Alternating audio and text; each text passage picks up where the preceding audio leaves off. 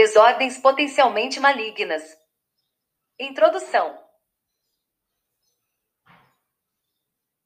Quando consideramos a possibilidade de atuação do cirurgião dentista na aplicação efetiva de medidas preventivas do câncer bucal, especialmente no período pré-patogênico de sua história natural, devemos nos reportar à prevenção primária, que visa evitar a ocorrência da doença, e, em especial, a proteção específica de segundo nível, onde, entre outras, uma das medidas a serem adotadas é o diagnóstico, eliminação ou controle das lesões e condições cancerizáveis se diagnosticadas e tratadas adequadamente, podemos evitar a ocorrência de razoável parcela dos tumores malignos da boca, que delas se originariam.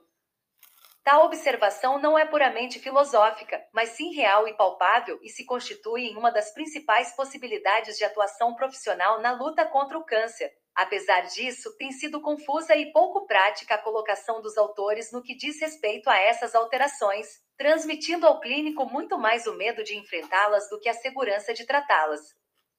Ao que tudo indica, a primeira referência sobre transformação maligna de lesão branca da mucosa bucal foi feita por Clark, na Inglaterra, em 1874.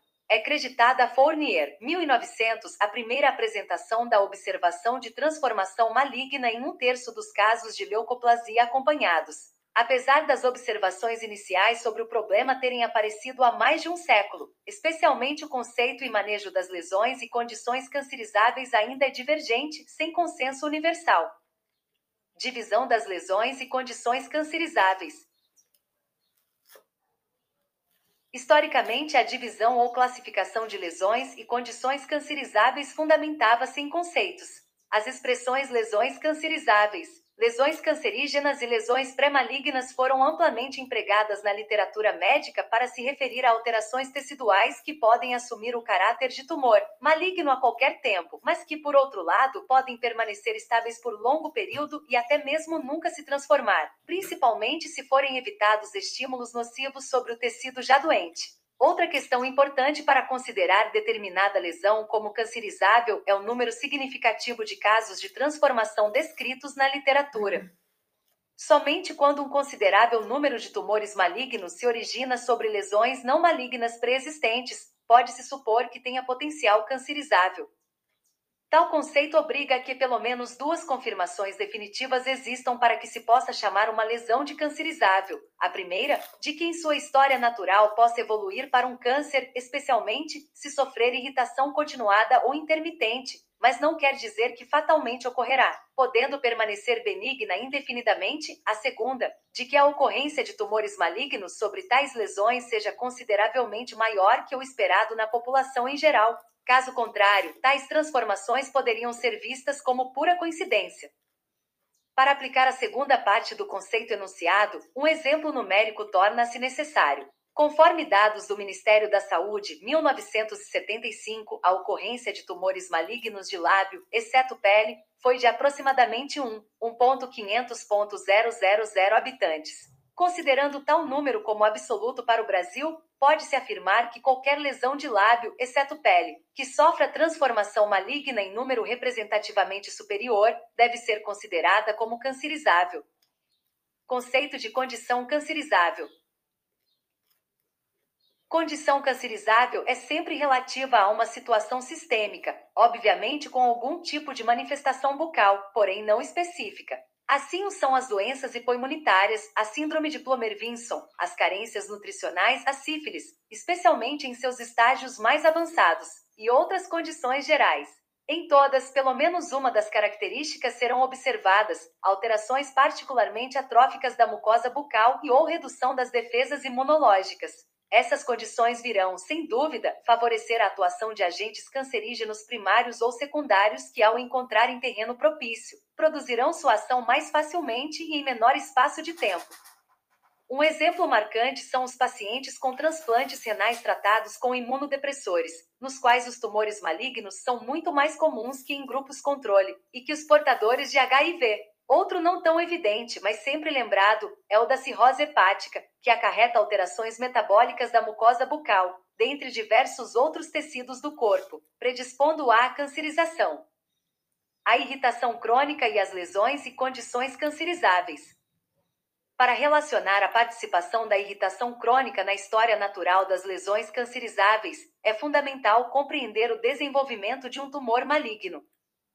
Presume-se que um tumor maligno se desenvolve em dois estágios. No primeiro, chamado de iniciação, iniciação celular maligna, ocorrem modificações moleculares provocadas por um ou mais agentes cancerígenos primários que tornam a célula sensibilizada ou preparada para, sob ação de um ou mais fatores agora denominados cocancerígenos, passar ao segundo estágio que é a promoção, promoção da proliferação celular maligna, é fundamental recordar que entre os dois estágios pode decorrer um longo espaço de tempo, mesmo décadas, na dependência da sensibilidade individual e da persistência dos agentes iniciadores e promotores que permaneceriam agindo ou seriam superpostos à célula iniciada.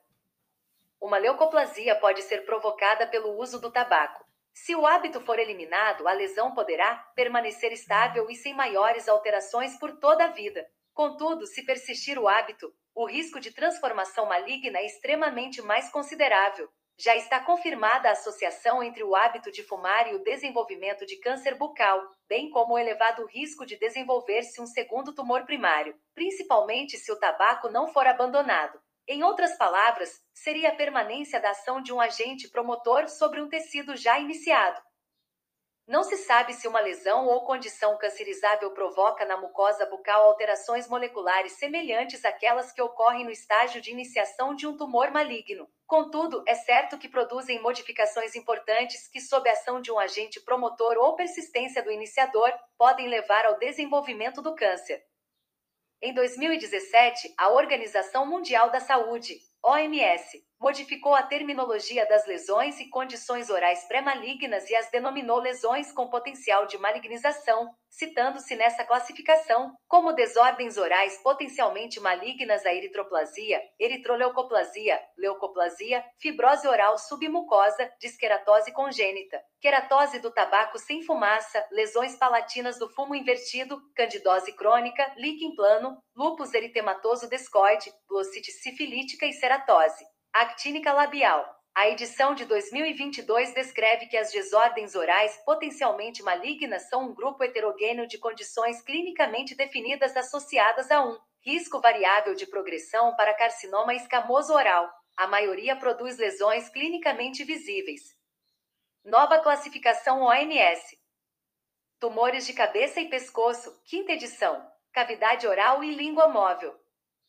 A classificação dos tumores da cavidade oral e da língua móvel compartilha semelhanças com a edição anterior da OMS, mas com a evolução das descobertas moleculares juntamente com os avanços imunoistoquímicos, a classificação das doenças da mucosa oral continua a ser refinada. As desordens orais potencialmente malignas e a displasia epitelial oral foram expandidos para refletir os avanços nos achados clínicos, histológicos e moleculares. As lesões liquenoides orais, a doença do enxerto versus hospedeiro e algumas síndromes de câncer familiar foram adicionadas. Três condições foram removidas da tabela de desordens orais potencialmente malignas. A infecção por candida é frequente no epitélio desplásico e a infecção é mais frequente com grau mais alto, mas nenhuma boa evidência surgiu de que a candida seja um fator de risco independente para a transformação maligna. A sífilis permanece endêmica em muitas regiões do mundo, mas a leucoplasia sifilítica na sífilis terciária parece extremamente rara. Seu status como desordem oral potencialmente maligna foi considerado de grande interesse histórico na edição de 2005, mas foi removido da lista de desordens orais potencialmente malignas. A ceratose actínica é a principal condição que predispõe ao carcinoma escamoso do vermelhão labial. Ele foi incluído em classificações anteriores principalmente porque a codificação da CID agrupa lábio e cavidade oral.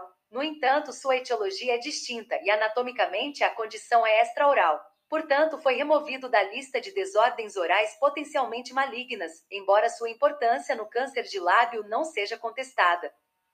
A lista atual da OMS considera a eritroplasia, a eritroleucoplasia, a leucoplasia, a leucoplasia verrucosa proliferativa, a fibrose oral submucosa, as lesões palatinas associadas ao fumo invertido, as lesões liquenoides orais, o líquen plano oral, a ceratose de tabaco sem fumaça, a doença do enxerto versus hospedeiro oral, o lúpus eritematoso e as síndromes de câncer familiar, incluindo anemia de Fanconi, ceratose congênita, xeroderma pigmentoso, síndrome de Li-Fraumeni, síndrome de Blooms, ataxia telangiectasia e síndrome de Cowden como desordens orais potencialmente malignas.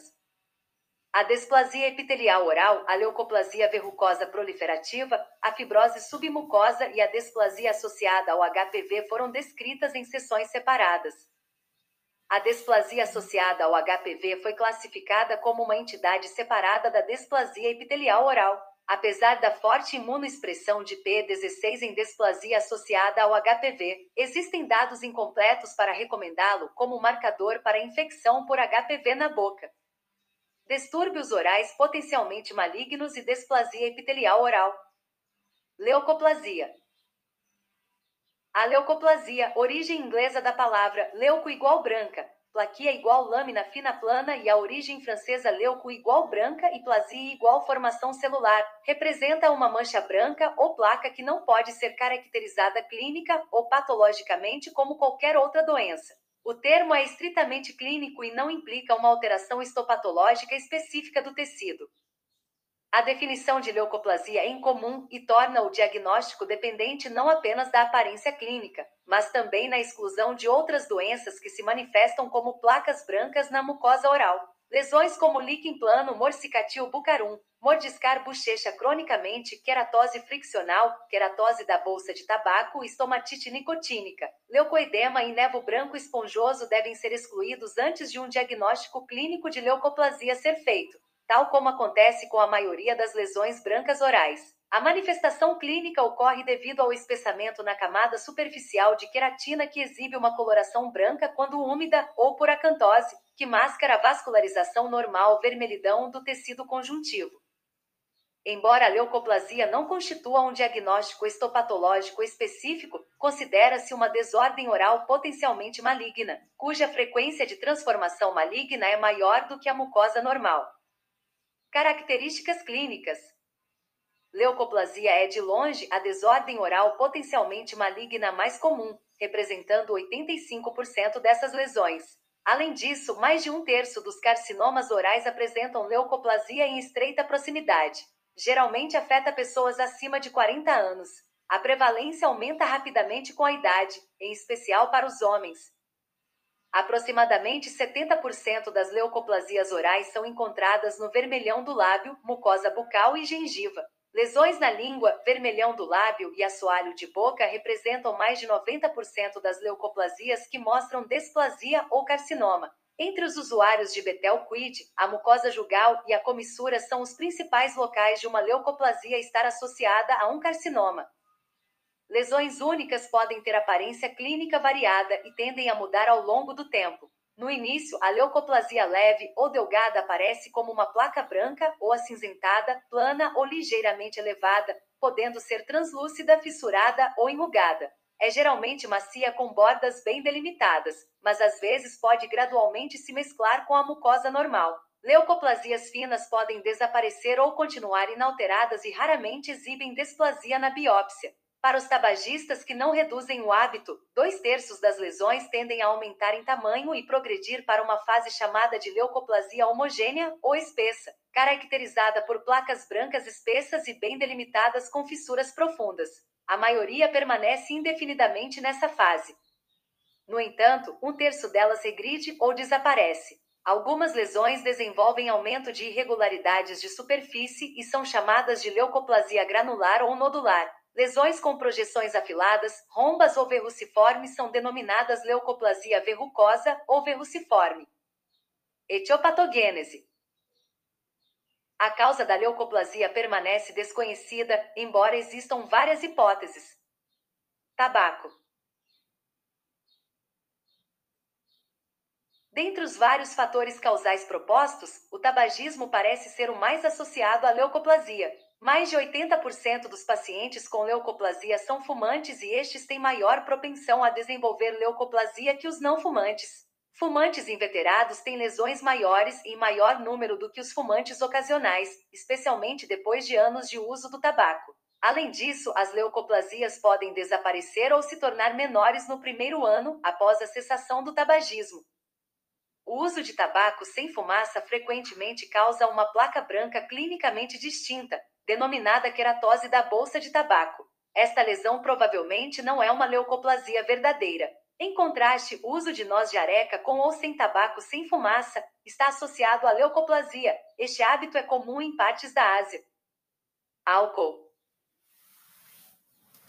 O álcool exerce um forte efeito sinérgico com tabaco no desenvolvimento do câncer oral. No entanto, existem evidências conflitantes se apenas o uso de álcool está relacionado com leucoplasia. As pessoas que fazem uso excessivo de enxaguatórios bucais com teor alcoólico superior a 25% podem apresentar placas acinzentadas na mucosa oral. Entretanto, estas lesões não são consideradas leucoplasias verdadeiras. Sanguinária. Pessoas que usam creme dental ou enxaguatórios bucais que contenham o extrato de erva sanguinária podem desenvolver leucoplasia denominada queratose associada à sanguinária. Esta lesão geralmente surge no vestíbulo maxilar ou na mucosa alveolar da maxila. Mais de 80% dos indivíduos com leucoplasias nas regiões vestibular da maxila ou mucosa alveolar têm histórico de uso de produtos que contenham sanguinária, em comparação com 3% da população normal. O epitélio afetado pode demonstrar desplasia idêntica à observada em outras leucoplasias, embora o potencial para o desenvolvimento do câncer seja incerto. A placa branca pode persistir por anos, mesmo depois de o paciente parar de usar o produto. Radiação ultravioleta. A radiação UV é um fator causal para a leucoplasia do vermelhão do lábio inferior. Tais lesões são representadas pela queilite actínica, pessoas imunocomprometidas, tais como pacientes transplantados, são especialmente propensas a desenvolver leucoplasia e carcinoma epidermoide no vermelhão do lábio inferior. Microorganismos. Vários microorganismos foram implicados na etiologia da leucoplasia. Treponema pallidum, por exemplo, produz uma glossite na fase tardia da sífilis, com ou sem a terapia popular com arsênico antes do advento dos antibióticos modernos. A língua é enrijecida e muitas vezes apresenta extensa leucoplasia dorsal. A sífilis terciária é rara hoje em dia, entretanto, a infecção oral por Candida albicans é frequente. C. albicans pode colonizar a camada de queratina da mucosa oral, produzindo uma placa espessa granular com coloração vermelha e branca. Os termos leucoplasia por cândida e hiperplasia por cândida foram usados para descrever tal lesão e a biópsia pode mostrar hiperplasia ou desplasia epitelial. Não se sabe se esta levedura produz desplasia ou secundariamente infecta epitélio anteriormente alterado. No entanto, algumas dessas lesões desaparecem e encolhem, ou se tornam menos desplásicas após a terapia antifúngica. Em alguns casos, o fumo do tabaco pode causar a leucoplasia e também predispor o paciente a desenvolver candidíase. O potencial papel do HPV no desenvolvimento das leucoplasias permanece incerto. Os pesquisadores detectaram um aumento do DNA do HPV em cerca de duas a quatro vezes mais nas leucoplasias do que na mucosa oral clinicamente normal. Mesmo assim, a presença de DNA do HPV por si só não pode excluir a possibilidade de infecção coincidente ou expectante. Baixa carga viral e frequente ausência de integração do vírus no genoma do hospedeiro entre lesões potencialmente malignas e cânceres orais HPV positivos colocam em Dúvida a relevância biológica da infecção pelo HPV nessas lesões. Igualmente questionável é o fato de que o HPV é encontrado com maior frequência em leucoplasias homogêneas do que em leucoplasia não homogêneas, sendo as lesões não homogêneas mais propensas a sofrer transformação maligna. Trauma. Várias lesões queratóticas que até recentemente tinham sido encaradas como variantes de leucoplasias não são agora consideradas potencialmente malignas.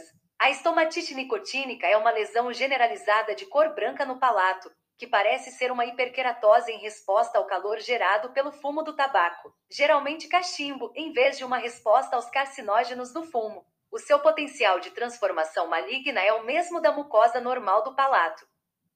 Além disso, a irritação mecânica crônica pode produzir uma lesão branca com uma superfície queratótica rugosa, denominada queratose friccional. Embora o aspecto clínico desta lesão se assemelhe à leucoplasia, tal lesão é atualmente compreendida como uma resposta hiperplásica reativa, semelhante a um calo sobre a pele. Estas formas de queratose são reversíveis após eliminação do trauma e não há relatos de transformação maligna de lesões traumáticas como a linha alba morsicatile, abrasão gengival por escovação. Além disso, a presença de próteses ou dentes ausentes e quebrados não demonstrou evidências de aumento de risco de câncer. Lesões queratóticas no rebordo alveolar, envolvendo trígono retromolar ou rebordo alveolar desdentado, representam outra forma de queratoses friccionais causadas por função mastigatória ou trauma por prótese. A queratose friccional deve ser diferenciada das lesões potencialmente malignas. Estopatologia é caracterizada por um espessamento da camada de queratina, hiperqueratose com ou sem acantose. Algumas leucoplasias demonstram hiperqueratose e atrofia epitelial.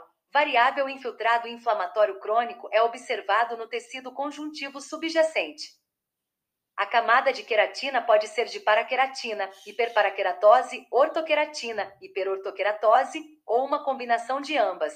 Na paraqueratina não há camada de células granulares e os núcleos das células epiteliais são mantidos na camada de queratina. Na ortoqueratina, há uma camada de células granulares no epitélio, e não existem núcleos na camada de queratina. Desplasia epitelial ou carcinoma é encontrada em cerca de 5% a 25% das leucoplasias orais. Alterações desplásicas começam nas porções basais e parabasais do epitélio. Quanto mais desplásico o epitélio, maior a chance das atipias epiteliais se estenderem em toda a espessura do epitélio. Os aspectos da desplasia epitelial serão abordados adiante. Tratamento e prognóstico. Uma biópsia é necessária para obter um diagnóstico histopatológico e orientar o tratamento adequado. As biópsias devem ser realizadas nas áreas clinicamente mais graves. Múltiplas biópsias podem ser necessárias em lesões grandes e multifocais.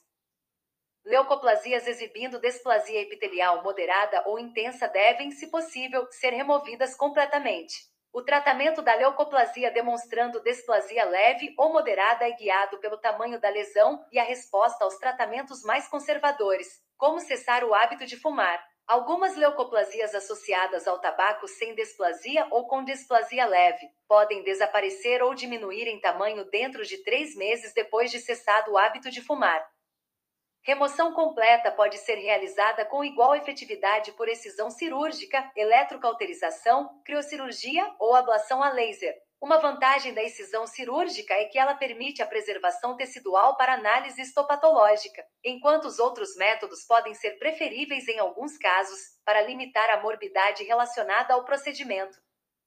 Mesmo após a remoção, as taxas globais de recorrência relatadas variam de 10% a 35%, e o desenvolvimento das leucoplasias adicionais é comum. Em particular, as leucoplasias verruciformes ou granulares exibem uma taxa de recorrência de 83%, portanto necessitam com frequência de reintervenção. No entanto, não é claro se a excisão cirúrgica da leucoplasia reduz consideravelmente o risco de desenvolvimento de malignidade.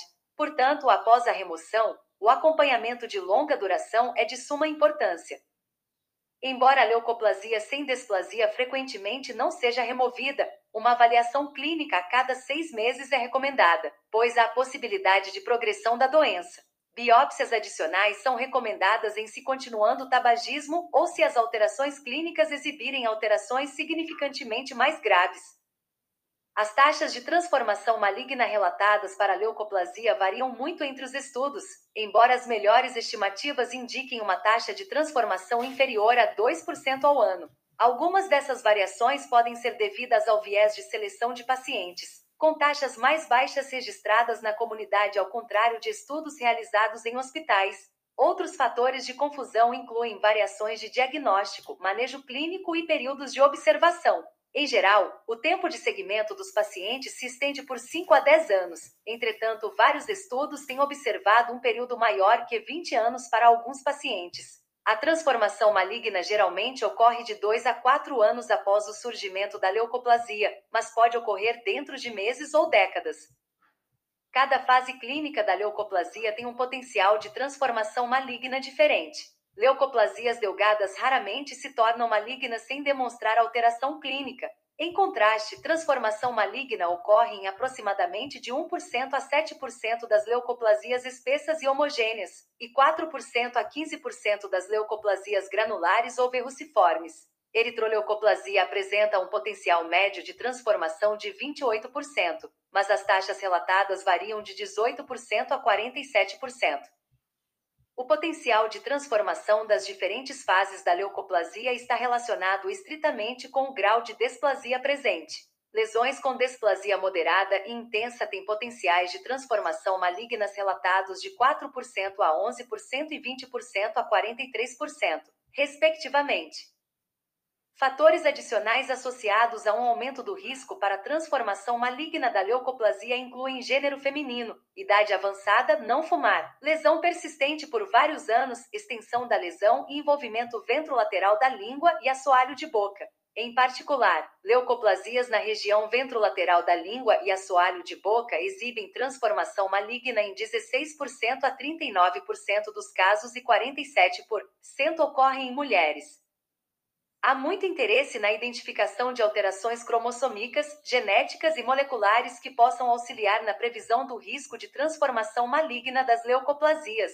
Estudos citogenéticos têm sugerido que a perda de heterozigose dos braços cromossômicos 3 polegadas, 4 que 8 polegadas, 9 polegadas, 11 que 13 que 17 polegadas está associada ao aumento do risco de transformação maligna. Alterações adicionais, como instabilidade microsatélite, inserção ou deleção de pares de bases em trechos repetidos de pequenas sequências de DNA, aumento da atividade da telomerase importante para a longevidade celular e alteração na expressão de vários marcadores moleculares. P53, survivina, reguladores da apoptose. P16, marcadores de regulação do ciclo celular, receptor do fator de crescimento epidérmico, EGFR, metaloproteinases de matriz, fator de crescimento endotelial vascular, tem exibido uma associação variável com progressão histopatológica em lesões potencialmente malignas. Apesar destas observações interessantes, a gradação histopatológica da displasia permanece o método padrão para predizer o risco de progressão à malignidade. Quimioprevenção para leucoplasia oral tem sido tentada, mas permanece experimental.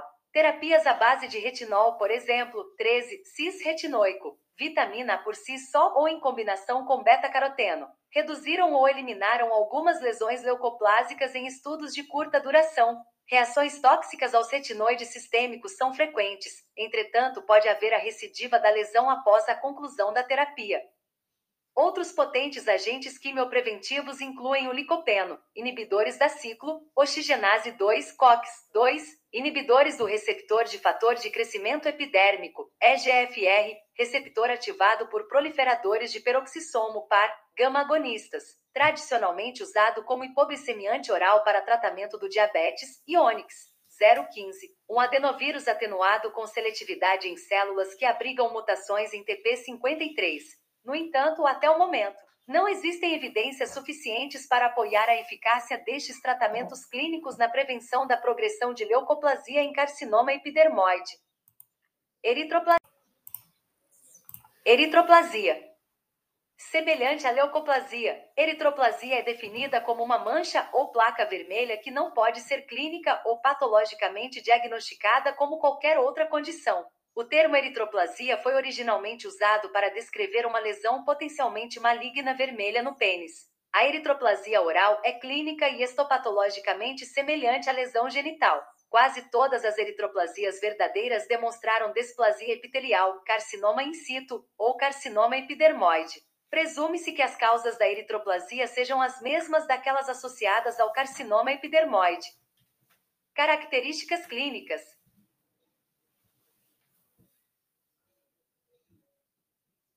A prevalência estimada de eritroplasia oral é de 1 por 2.500 adultos. A eritroplasia também pode ocorrer conjuntamente com a leucoplasia e tem sido encontrada concomitantemente com um grande número de carcinomas epidermoides microinvasivos. Embora a eritroplasia seja mais rara que a leucoplasia, possui maior potencial para apresentar alterações desplásicas no momento da biópsia ou para desenvolver um carcinoma mais tarde. A eritroplasia é predominantemente uma doença da meia-idade em adultos mais velhos, sem predileção de gênero. Nos Estados Unidos, um pico de prevalência de 65 a 74 anos tem sido relatado. Na Índia, a prevalência de pico é na faixa etária mais jovem de 45 a 54 anos. O assoalho bucal, língua e palato mole são os locais de maior envolvimento e lesões múltiplas podem estar presentes. A lesão aparece como uma mancha ou placa bem delimitada, eritematosa de consistência macia e textura aveludada. Normalmente é assintomática e pode ser associada a uma leucoplasia adjacente, eritroleucoplasia. A biópsia é necessária para distinguir eritroplasia de outras condições com uma aparência clínica semelhante, tais como mucosite não específica, candidíase, psoríase ou lesões vasculares. Características histopatológicas. 90% das lesões eritroplásicas apresentam ao exame histopatológico displasia epitelial intensa, carcinoma in situ, ou carcinoma epidermoide superficialmente invasivo. O epitélio deixa de produzir queratina e muitas vezes é atrófico, permitindo assim que a microcirculação subjacente apareça, produzindo uma aparência vermelha. O tecido conjuntivo subjacente demonstra com frequência inflamação crônica. Tratamento e prognóstico.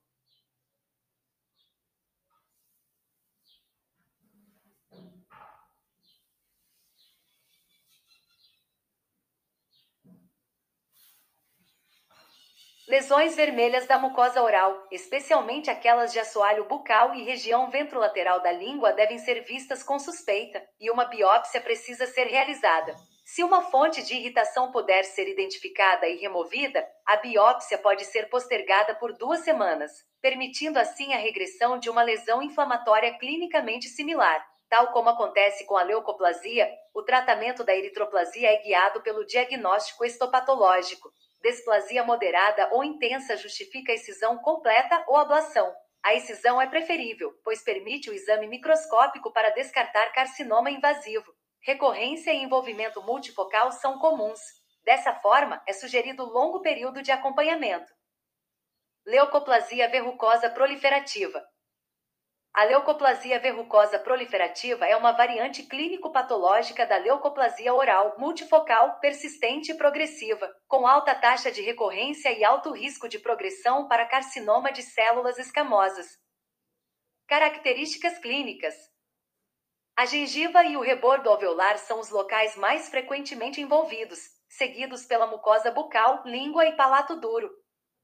As lesões iniciais em pacientes com leucoplasia verrucosa proliferativa são muitas vezes indistinguíveis do líquen plano oral e das leucoplasias orais homogêneas, formando manchas brancas afissuradas, verruciformes ou verrucosas ou manchas brancas e vermelhas mistas geralmente sem ulceração. Múltiplas lesões não contíguas ou lesão única, 4 centímetros envolvendo um local, ou lesão única 3 centímetros envolvendo locais contíguos são característicos. Leucoplasias gengivais marginais espessas e verrucoides que circundam o dente, especialmente quando multifocais, são características de leucoplasia verrucosa proliferativa. Ocorre predominantemente em mulheres idosas sem predileção racial e idade média de 66,8 anos. Etiopatogênese a leucoplasia verrucosa proliferativa não parece estar correlacionada com os principais fatores de risco para carcinoma oral, incluindo tabaco fumado e sem fumaça, abuso de álcool e mascar noz de areca. Não há associação etiológica aparente entre a leucoplasia verrucosa proliferativa e o HPV, vírus Epstein-Barr ou Candida albicans. Como outras lesões desplásicas, o tecido nas lesões da leucoplasia verrucosa proliferativa mostra perda de heterozigosidade e anomalias de ploidia do DNA. Aparência macroscópica. Mucosa branca variando de plana a espessa, às vezes com superfície ondulada ou nódulos esofíticos. Estopatologia. As lesões precoces da leucoplasia verrucosa proliferativa são queratoses planas normais com características arquitetônicas que podem ser atípicas, possivelmente queratinização prematura, margens laterais nítidas, aumento da queratina e sem atipia citológica, prontamente subdiagnosticada como hiperqueratose sem displasia ou líquen plano. Estes gradualmente desenvolvem a morfologia verrucosa típica. As lesões hiperqueratóticas onduladas exibem hiperorto, paraqueratose plana verrucopapilar ou desproporcional com mínima ou nenhuma displasia. Áreas de abrupta mudança do epitélio normal para anormal são achados comuns. Lesões epiteliais volumosas proliferativas demonstram arquitetura epitelial hiperqueratótica atípica com sem displasia. Um padrão de crescimento esofítico e endofítico pode estar presente e o epitélio mostra projeções epiteliais bulbosas que às vezes coalescem. Em todos os estágios da leucoplasia verrucosa proliferativa, a infiltração linfocítica na interface epitélio-estroma pode ser confundida com líquen plano. Células basais intactas ou displasia descartam essa hipótese diagnóstica. Tratamento e prognóstico. A leucoplasia verrucosa proliferativa é melhor controlada pelo acompanhamento vigilante do paciente com biópsia quando clinicamente indicado. A ablação a laser, a excisão cirúrgica e a radioterapia estão associadas a uma alta taxa de recorrência e muitas vezes são ineficazes. A progressão da doença é imprevisível. Uma revisão sistemática relatou progressão para malignidade em aproximadamente 44% dos casos. Fibrose oral submucosa. A fibrose oral submucosa é uma doença crônica e insidiosa caracterizada por fibrose progressiva dos tecidos submucosos da cavidade oral e orofaringe com risco de transformação para carcinoma epidermoide. Ela é vista principalmente no subcontinente indiano, sudeste da Ásia, Taiwan, sul da China, Vietnã, Polinésia e Micronésia. Características clínicas: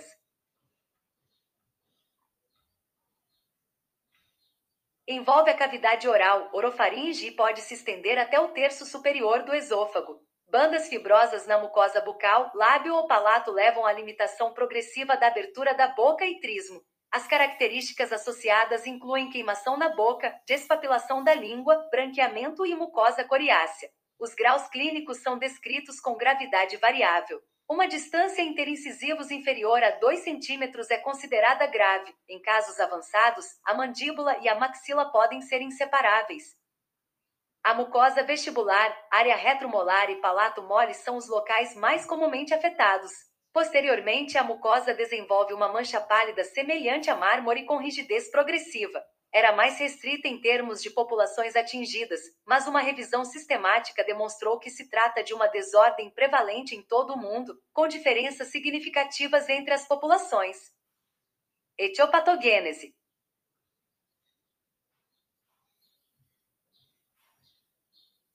A noz de areca é o principal fator etiológico. As estimativas de risco relativo para os mastigadores de noz de areca da Índia, Paquistão, Sri Lanka e Taiwan variaram de 1,8 a 172. A arecolina, um alcaloide principal da noz de areca, demonstrou induzir a proliferação fibroblástica e aumentar a formação de colágeno, o acúmulo de colágeno tipo 1 nos tecidos subepiteliais também parece ser devido aos níveis diminuídos de metaloproteinases de matriz e quantidades aumentadas de inibidores teciduais de metaloproteinases de matriz. Os polifenóis da noz de areca, como flavonoides, catequinas e taninos, causam a reticulação das fibras de colágeno e, assim, as tornam resistentes à degradação pela colagenase. A lisioxidase é regulada positivamente. Citocinas como o TGF induzem a transdiferenciação de fibroblastos em miofibroblastos. A ativação de TGF-1 dependente de 6 também está implicada na via. Aparência macroscópica. Textura da mucosa coriácea e mucosa esbranquiçada pálida, perda das papilas linguais. Estopatologia.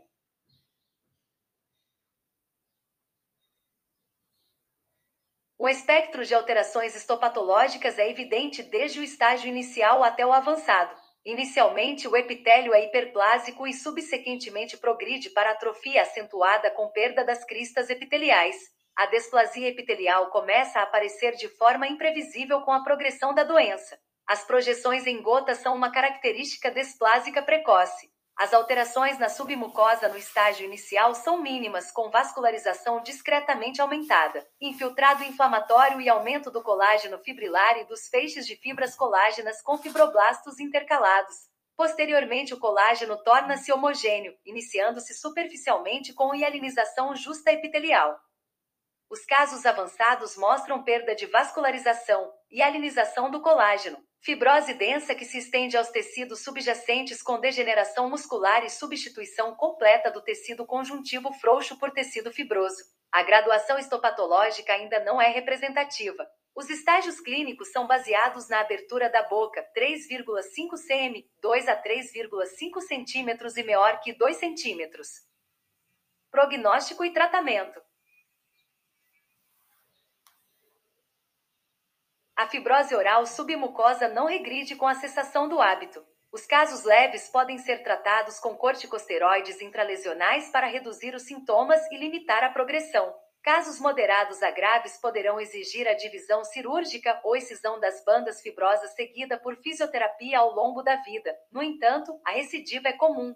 Existe evidência limitada para vários tratamentos alternativos, como a injeção intralesional de interferon gama, proteolíticos tópicos ou intralesionais, por exemplo, colagenase, hialuronidase, quimotripsina e placenta humana extraída, vitaminas e minerais antioxidantes, por exemplo, licopeno, pentoxifilina, remédios ayurvédicos, por exemplo, açafrão.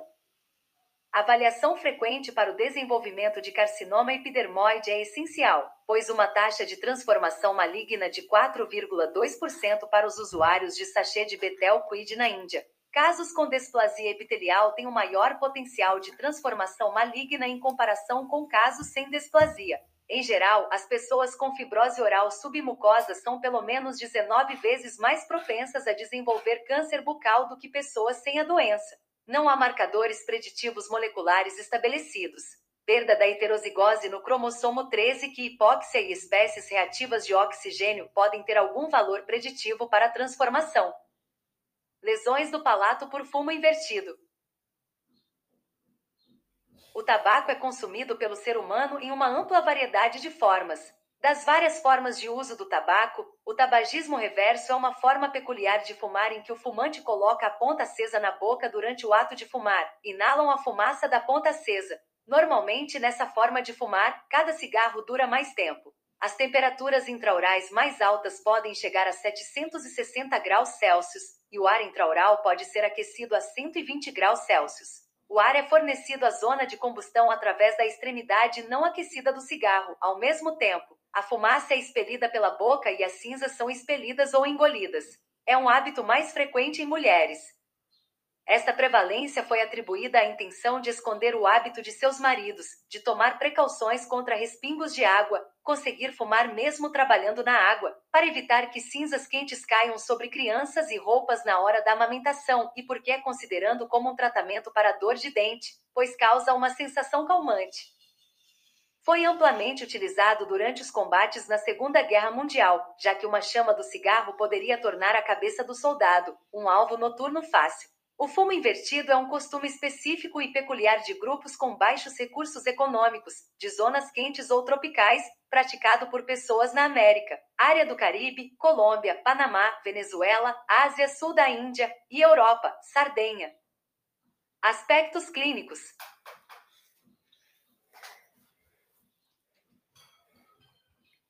As alterações da mucosa associadas ao tabagismo invertido exibem um espectro de alterações clínicas, o aspecto clínico da mucosa oral varia quando comparado aos fumantes convencionais. As alterações mais proeminentes foram observadas no palato e na língua devido à proximidade do calor e dos produtos do tabaco durante o ato de fumar. As lesões da mucosa oral relatadas são hiperpigmentação, despigmentação, estomatite nicotínica, leucoplasia, eritroplasia, leucoedema, pápulas brancas, pápulas umbilicadas e máculas avermelhadas e câncer de palato. A mucosa palatina pode tornar-se difusamente cinza ou branca, com diversas pápulas levemente elevadas, normalmente com centros vermelhos pontilhados. Representam orifícios de glândulas salivares menores inflamados e metaplasicamente alterados. A mucosa que recobre as pápulas é mais branca que o epitélio circundante. A queratina pode tornar-se tão espessa que adquire uma aparência fissurada ou de barro seco. O branqueamento pode envolver a gengiva marginal e papilas interdentárias e a leucoplasia da mucosa jugal é ocasionalmente vista. Nos dentes pode estar presente uma forte mancha enegrecida ou marrom do tabaco. Etiopatogênese. A fumaça contém alta concentração de substâncias que geram pH alcalino, o que facilita a absorção de substâncias como o alcaloide da nicotina, açúcares redutores e nitrogênio. Além disso, também causa aumento da temperatura interna de cerca de 760 graus Celsius e do ar intraoral de até 120 graus Celsius. provocando injúria térmica. Essas variações de temperatura também atuam como cocarcinógenos. Características histológicas. Os cortes microscópicos revelam áreas de hiperorto e áreas de hiperparaqueratinização. O epitélio demonstra acantose e inflamação crônica na lâmina própria. Correlacionadas às áreas hiperortoqueratinizadas, observa-se camada granulosa evidente. Células inflamatórias infiltram o epitélio alcançando a faixa de queratina, sugerindo a presença de espécies de fungos da variedade Candida. São observados coilócidos ocasionalmente, sugerindo alterações virais devido ao vírus do papiloma humano, HPV. Alguns espécimes demonstram pigmento melanina acastanhado distribuído sobre a camada basal do epitélio e na lâmina própria. Na lâmina própria de tecido conjuntivo, o aspecto de deposição excessiva de colágeno, com discreto infiltrado inflamatório mononuclear subepitelial, promove um aspecto similar à fibrose oral submucosa. Alguns casos já exibem algum grau de displasia.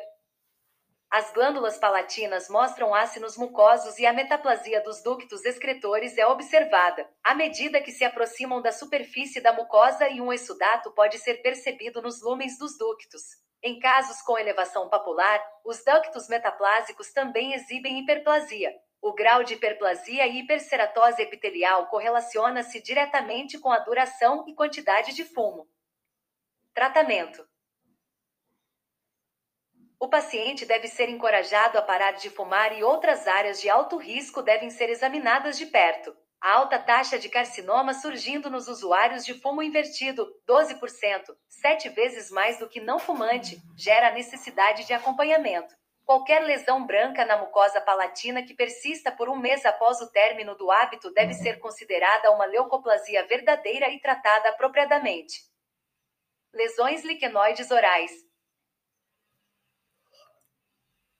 A grande maioria das reações dos casos representam reações de hipersensibilidade crônica tipo 4, as quais são observadas associadas a restaurações antigas e corroídas, contato com dentifrícios, medicamentos, etc. Estas reações crônicas de contato se apresentam clinicamente e estopatologicamente semelhantes ao líquen plano, mas exibem uma distribuição na mucosa diferente. Quando os pacientes com líquen plano oral verdadeiro são examinados, a lesão migra e não exibe uma correlação direta ao contato com materiais dentários. Além disso, os pacientes com líquen plano não apresentam testes cutâneos positivos a materiais restauradores dentários e não exibem melhora com a remoção dos amálgamas. Geralmente, lesões liquenoides orais não migram, envolvem somente a mucosa adjacente material dentário. No teste cutâneo, a grande maioria destes pacientes reagem positivo ao agressor e as lesões se redimem com rapidez após a remoção do material restaurador ou troca do dentifrício e do medicamento causador. Características clínicas: A grande maioria das reações liquenoides afetam a mucosa jugal posterior e a superfície ventral das bordas laterais da língua. Geralmente, as lesões estão confinadas à área de contato e podem ser brancas ou eritematosas, com ou sem estrias. A maioria dos pacientes não apresenta sintomas, mas erosões periódicas podem ser observadas. Etiopatogênese Quatro tipos de lesões liquenoides orais são descritas atualmente na literatura. Lesão liquenoide de contato, sendo a restauração de amálgama a causa mais comum. Lesão liquenoide a medicamentos, as lesões podem ocorrer em mucosa bucal associada ou não à lesão cutânea. Doença do enxerto versus hospedeiro e as lesões liquenoides líquen plano-like, como a estomatite ulcerativa crônica. Os estudos mostram que a lesão liquenoide ao amálgama é resultante de uma reação de hipersensibilidade do tipo 4 e o desenvolvimento desta reação pode ocorrer após meses ou anos do contato como material irritante.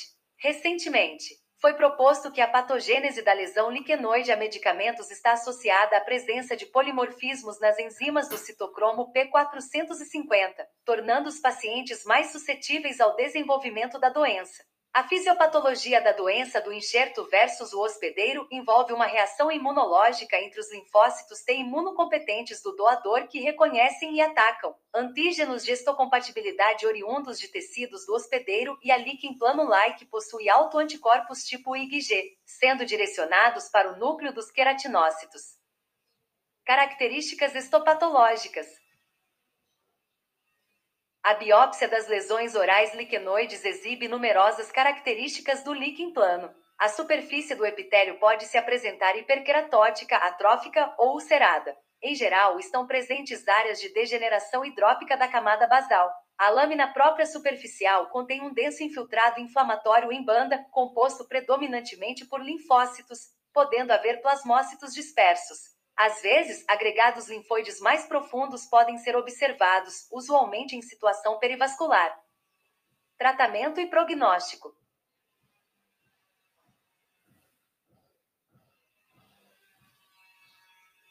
Para as reações liquenoides crônicas, medidas locais, como melhora na higiene oral, alisamento, polimento e recontorno das restaurações, devem ser executadas antes das medidas mais agressivas, pois lesões clinicamente similares têm sido observadas como resultado do acúmulo de placa na superfície. Se não for obtido sucesso, o amálgama em questão deverá ser substituído. Pelo fato de ser rara a exibição nos pacientes de hipersensibilidade aos compósitos de resina, é recomendado o uso de materiais inertes, como ionômero de vidro, cerâmica ou metalocerâmica.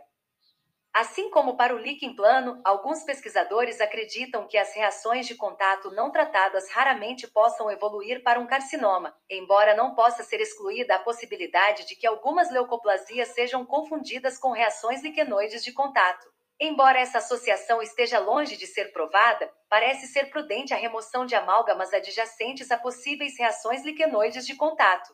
As lesões liquenoides que não se resolvem após a remoção do metal adjacente devem ser avaliadas posteriormente. Líquen plano bucal.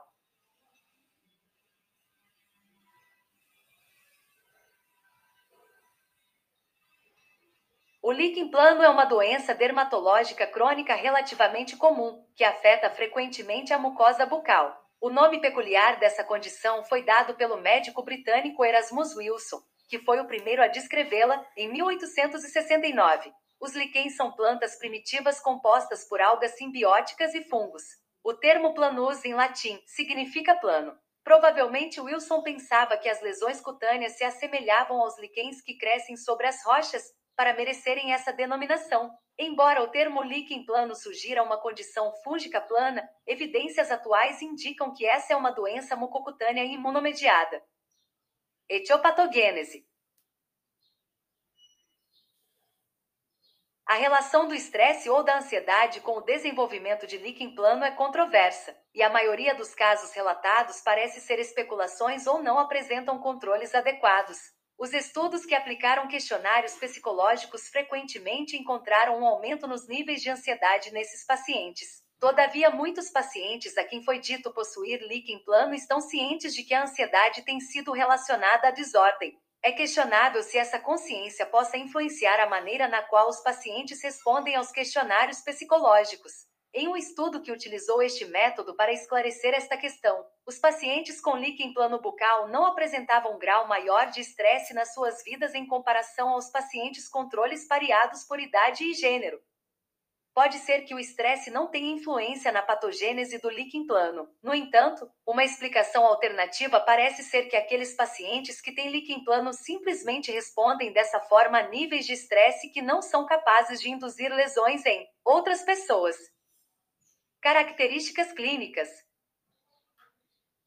A maioria dos pacientes com líquen plano engloba adultos de meia idade, sendo raro o acometimento em crianças. As mulheres são mais afetadas, normalmente em uma razão de 3 horas e 2 minutos em relação aos homens. Em torno de 1% da população pode ter líquen plano cutâneo. A prevalência de líquen plano bucal está entre 0,1% e 2,2%. As lesões de pele do líquen plano são classicamente descritas como pápulas poligonais púrpuras e pruriginosas. Em geral, afetam as superfícies flexoras das extremidades. As escoriações podem não ser visíveis, embora as lesões sejam pruriginosas, podendo ferir o paciente como resultado da coceira. Um exame cuidadoso da superfície das pápulas da pele revela linhas brancas finas semelhantes a um rendilhado, estrias de Vican, Outros locais de envolvimento extrabucal incluem a glande do pênis, a mucosa vulvar e as unhas. Basicamente, existem duas formas de lesões bucais, a reticular e a erosiva. A forma reticular não costuma causar sintomas e envolve a região posterior da mucosa jugal bilateralmente. O líquen plano reticular é assim chamado por causa de seu padrão característico de linhas brancas entrelaçadas, também conhecido como estrias de Wickham. No entanto, as lesões brancas podem, em alguns casos, apresentar-se como pápulas. Estas lesões tipicamente não são estáticas, mas pioram e melhoram durante semanas ou meses. O líquen plano erosivo, apesar de não ser tão comum quanto a forma reticular, é mais significativo para o paciente, porque as lesões em geral são sintomáticas. Clinicamente, observam-se áreas eritematosas, atróficas, com graus variáveis de ulceração central. A periferia das regiões atróficas costuma ser circundada por finas estrias brancas irradiadas. Algumas vezes, a atrofia e ulceração estão confinadas à mucosa gengival, produzindo um padrão de reação denominado gengivite descamativa. Nestes casos, o espécime de biópsia deve ser obtido para estudos de microscopia de luz e de imunofluorescência do tecido perilesional, pois o pemfigoide das membranas mucosas e o pênfigo vulgar podem apresentar aspecto clínico semelhante. O diagnóstico do líquen plano reticular com frequência pode ser realizado apenas com os achados clínicos. As estrias brancas entrelaçadas que aparecem bilateralmente na região posterior da mucosa jugal são em especial patognomônicas. Características estopatológicas. As características estopatológicas do líquen plano são típicas, porém não específicas, porque outras condições, como as reações liquenoides, a doença do enxerto versus hospedeiro bucal, o lúpus eritematoso, LE, e a estomatite ulcerativa crônica também podem exibir um padrão histopatológico semelhante. Graus variáveis de ortoqueratose e de paraqueratose podem estar presentes na superfície do epitélio, dependendo de o espécime da biópsia ser obtido de uma lesão erosiva ou reticular. A espessura da camada espinhosa também pode variar. As cristas epiteliais podem estar ausentes ou hiperplásicas, mas classicamente são pontiagudas ou têm forma de dentes de serra. A destruição da camada de células basais do epitélio, degeneração hidrópica, também é evidente, sendo acompanhada por um intenso infiltrado inflamatório semelhante a uma faixa, com o predomínio de linfócitos T logo abaixo do epitélio subjacente. Queratinócitos em degeneração podem ser observados em áreas do epitélio e na interface do tecido conjuntivo e têm sido denominados de corpos hialinos de Sivate. Não é esperado um grau significativo de atipia epitelial no líquen plano bucal, embora algumas lesões possam apresentar infecção por candida sobreposta e ter uma aparência mais preocupante. Estas devem ser histopatologicamente reavaliadas após o tratamento da candidíase. Por vezes, a resposta inflamatória crônica do hospedeiro às células atípicas da displasia epitelial pode ser quase indistinguível histopatologicamente do líquen plano, em particular nos casos mais leves de displasia epitelial. Essa ambiguidade pode contribuir para a controvérsia relacionada ao potencial de transformação maligna do líquen plano. Tratamento e prognóstico. O líquen plano reticular normalmente não produz sintomas e nenhum tratamento é necessário. Na maioria das vezes, os pacientes afetados podem ter uma candidíase sobreposta e, neste caso, queixarem-se de uma sensação de ardência na mucosa bucal. A terapia antifúngica é necessária nesses casos. Alguns pesquisadores recomendam a reavaliação anual das lesões reticulares do líquen plano bucal. O líquen plano erosivo com frequência é incômodo para o paciente, devido às feridas abertas presentes na cavidade bucal. Por ser uma condição imunomediada, os corticosteroides são recomendados. As lesões respondem aos corticosteroides sistêmicos, mas essa terapia tão agressiva em geral não é necessária. Um corticosteroide tópico potente, por exemplo, fluocinonida, betametasona ou clobetazol em gel, aplicado várias vezes por dia nas áreas mais sintomáticas em geral, é suficiente para induzir cicatrização dentro de uma ou duas semanas os pacientes devem ser avisados de que a condição irá recidivar e que os corticosteroides deverão ser reaplicados. Além disso, a possibilidade de candidíase iatrogênica associada aos corticosteroides deve ser monitorada. Alguns pesquisadores recomendam o uso de pomadas compostas de corticosteroides com uma base adesiva de metilcelulose a utilização de retinoides tópicos, tacrolimo, micofenolato de mofetil e a ciclosporina foi ocasionalmente recomendada para os casos persistentes de líquen plano erosivo, mas sua eficácia tem sido limitada a pequenas séries de casos. Além disso, os seus efeitos colaterais podem ser significativos e, no caso do tacrolimo e da ciclosporina, o custo das drogas é um empecilho. Alguns pesquisadores sugerem que os pacientes com líquen plano bucal erosivo devam ser reavaliados a cada 3 a 6 meses, especialmente se as lesões forem atípicas. Ceratose do tabaco sem fumaça.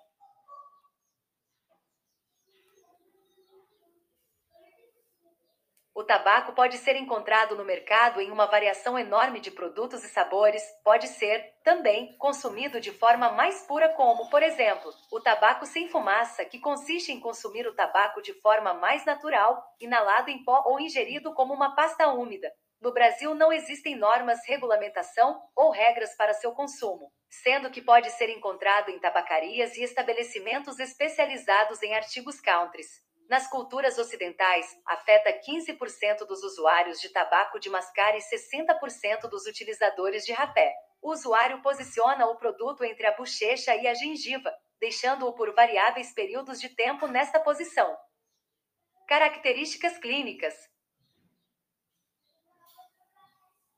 A maioria dos usuários são brancos, do sexo masculino, com predominância na segunda década de vida. A forma de uso mais comum no interior de São Paulo foi o fumo de mascar. Diversos prejuízos à saúde e dependência química podem ser associados ao uso do tabaco sem combustão devido à rápida absorção de nicotina e outras moléculas por meio da mucosa oral. Uma variedade de alterações bucais é encontrada em usuários crônicos. Uma das alterações locais mais comuns é a recessão gengival assintomática na área de contato com o tabaco, podendo ser acompanhada de destruição do osso alveolar. A gravidade do defeito está correlacionada com a quantidade e duração do uso do tabaco sem fumaça. A cárie dentária, o desgaste generalizado ou localizado das superfícies oclusais e incisais, a coloração marrom enegrecida no dente e superfícies adjacentes ao tabaco, a alteração da cor das restaurações estéticas e a halitose são achados frequentes. A queratose do tabaco sem fumaça se apresenta como uma placa branca ou cinza envolvendo a mucosa em contato direto com rapé ou tabaco de mascar. A mucosa alterada normalmente é fina e quase transparente, com bordas indistintas. Ocasionalmente, um leve eritema periférico está presente. A palpação, a lesão se apresenta macia e aveludada. O ato de esticar as mucosas com frequência revela uma bolsa evidente, bolsa de rapé, bolsa de tabaco, causada por flacidez na área de colocação crônica do tabaco. A mucosa parece fissurada ou ondulada. Etiopatogênese.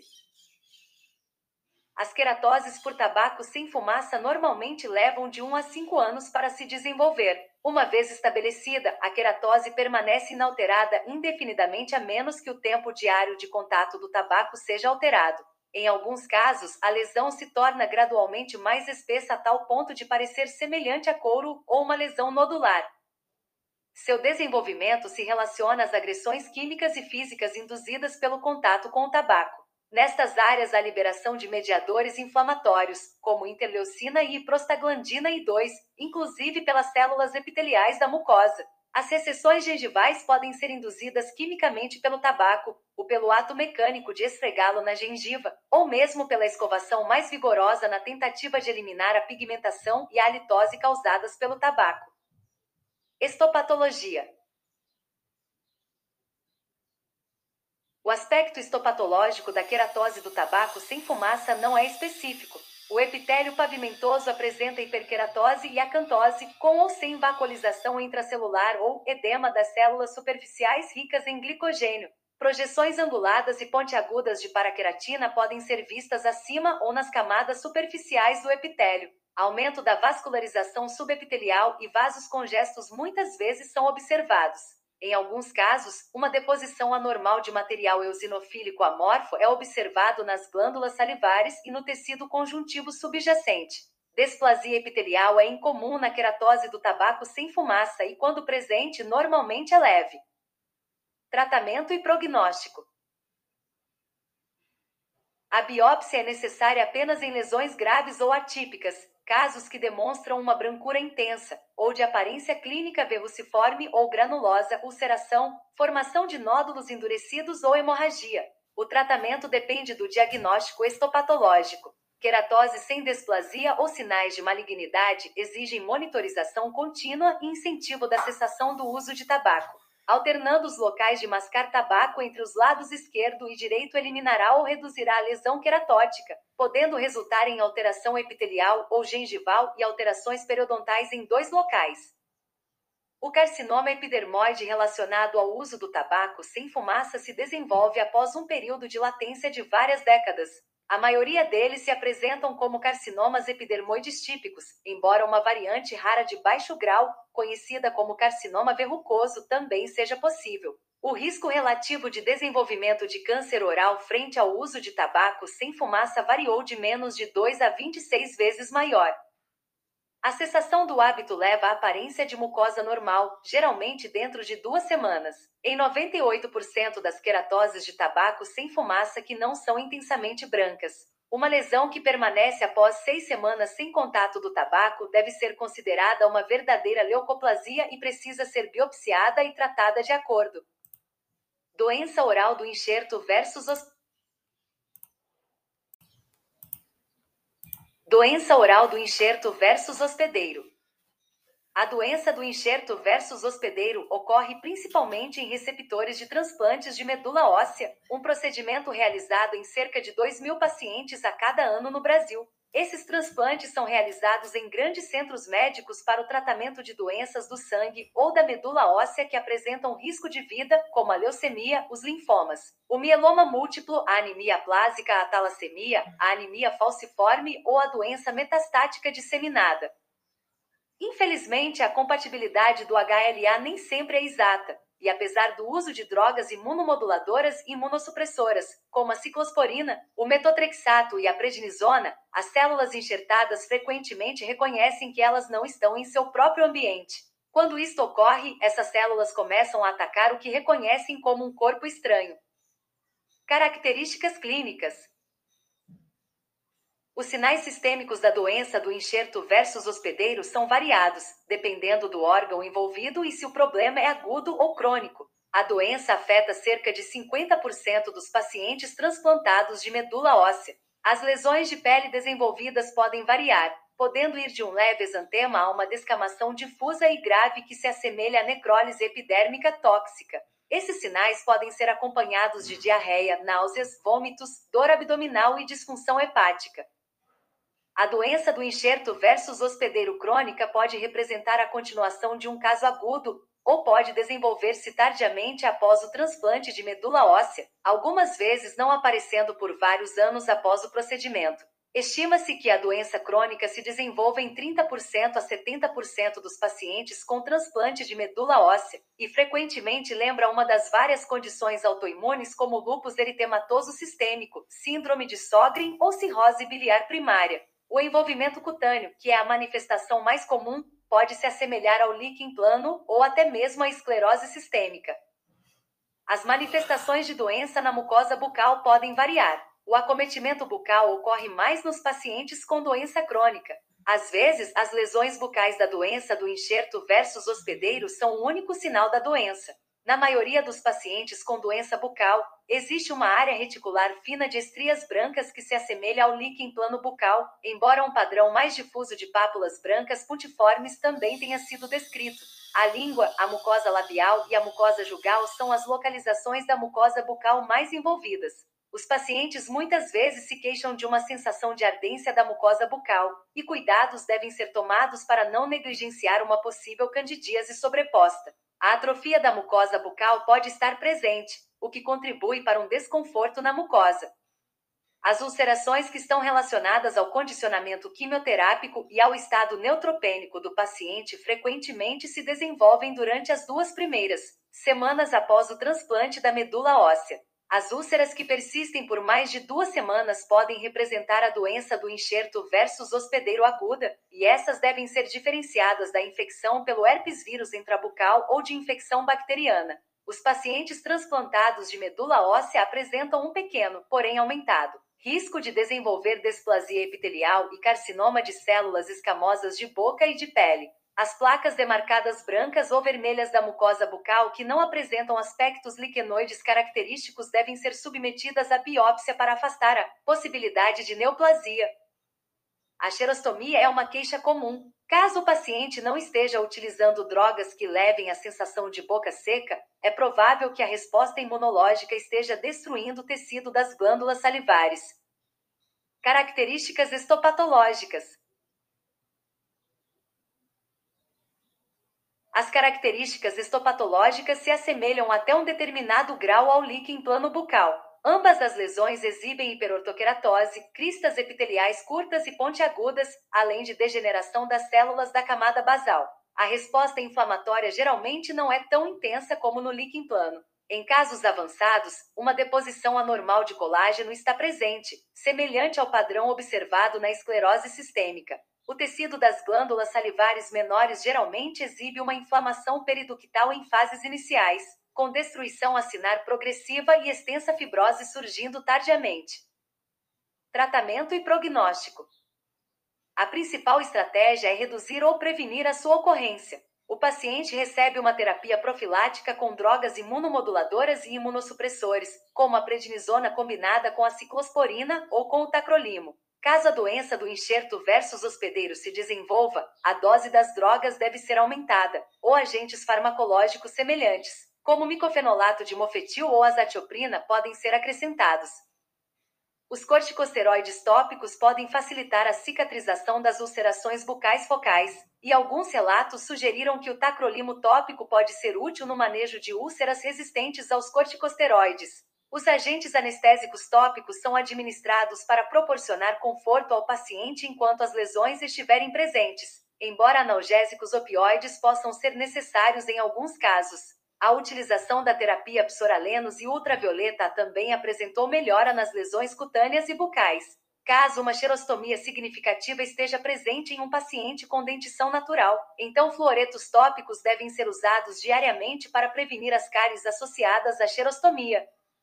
O tratamento com cloridrato de pilocarpina ou com cloridrato de sevimelina pode melhorar o fluxo salivar se uma quantidade significativa de tecido glandular salivar, acinar estiver presente. As recomendações atuais propõem a avaliação da condição bucal dos pacientes antes do transplante de medula óssea para eliminar qualquer fonte de infecção em potencial.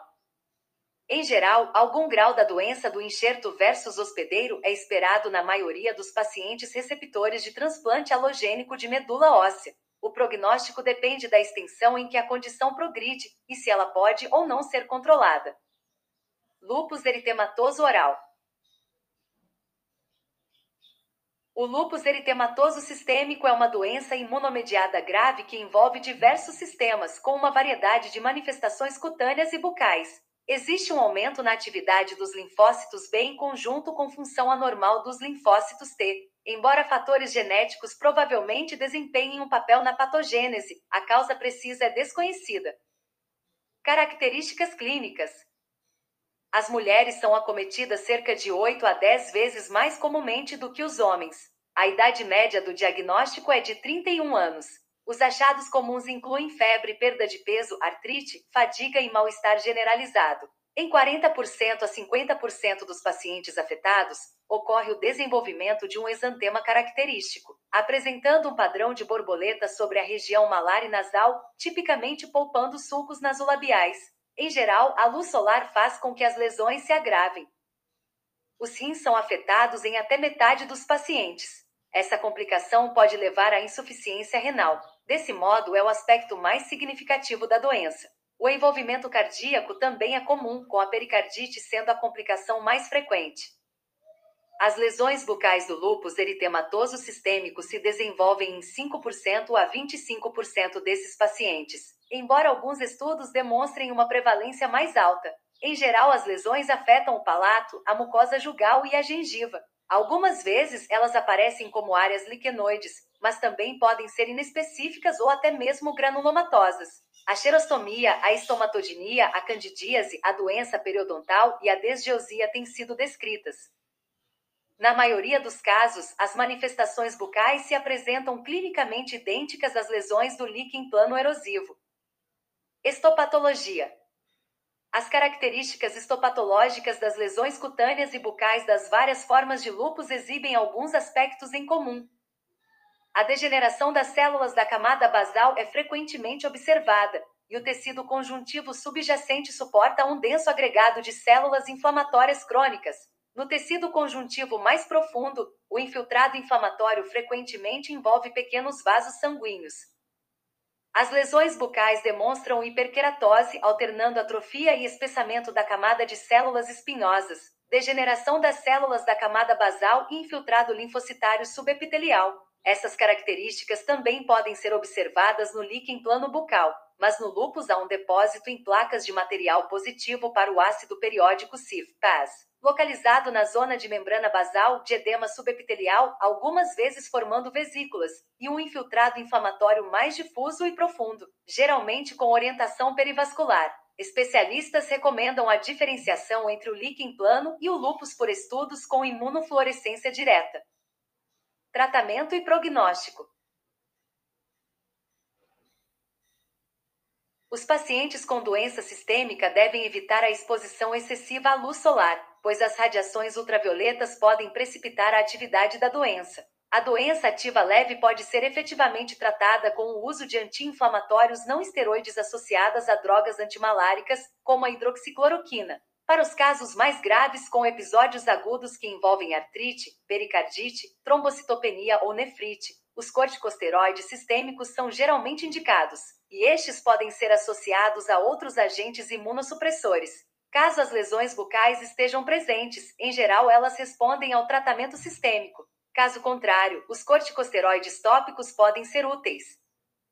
Os inibidores de calcineurina tópicos, tacrolimo ou pimecrolimo, podem ser usados, embora essas medicações tenham um custo relativamente alto. Para os casos resistentes à terapia tópica, as drogas antimaláticas sistêmicas, as drogas imunossupressoras ou a talidomida de baixa dosagem podem produzir resposta. O prognóstico para o paciente com doença sistêmica é variável. A causa mais comum de morte é a insuficiência renal, no entanto, a imunossupressão crônica também predispõe esses pacientes a um aumento da mortalidade devido à infecção e ao desenvolvimento de neoplasias malignas. Anemia de Fanconi a anemia de Fanconi é uma doença heterogênea resultante de variantes da sequência germinativa em um dos 22 genes envolvidos no reparo do DNA e na manutenção da estabilidade genômica.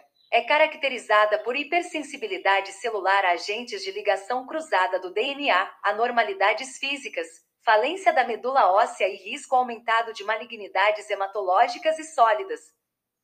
Etiopatogênese são muitos os genes responsáveis pela doença, que pode ser de herança ligada ao X e principalmente à autossômica recessiva. Contudo, todos possuem um ponto em comum: agem controlando mecanismos de reparo do DNA. Características clínicas: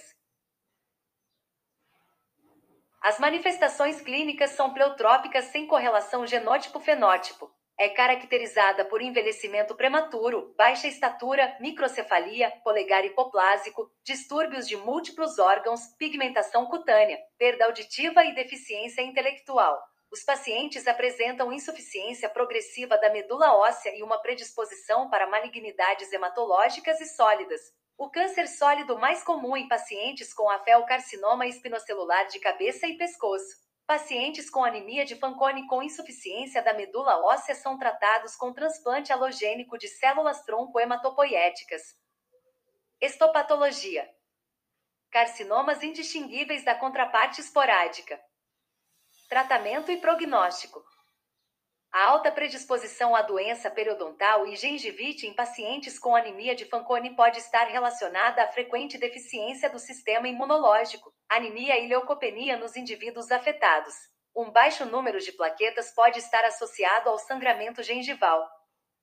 Os pacientes requerem acompanhamento próximo de uma equipe interdisciplinar, incluindo um endocrinologista para avaliação e tratamento de distúrbios do desenvolvimento, um hematologista para o controle da anemia e um oncologista para o diagnóstico e tratamento de tumores.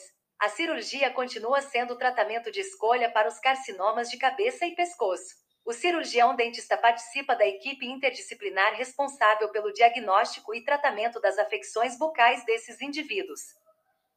Disceratose congênita.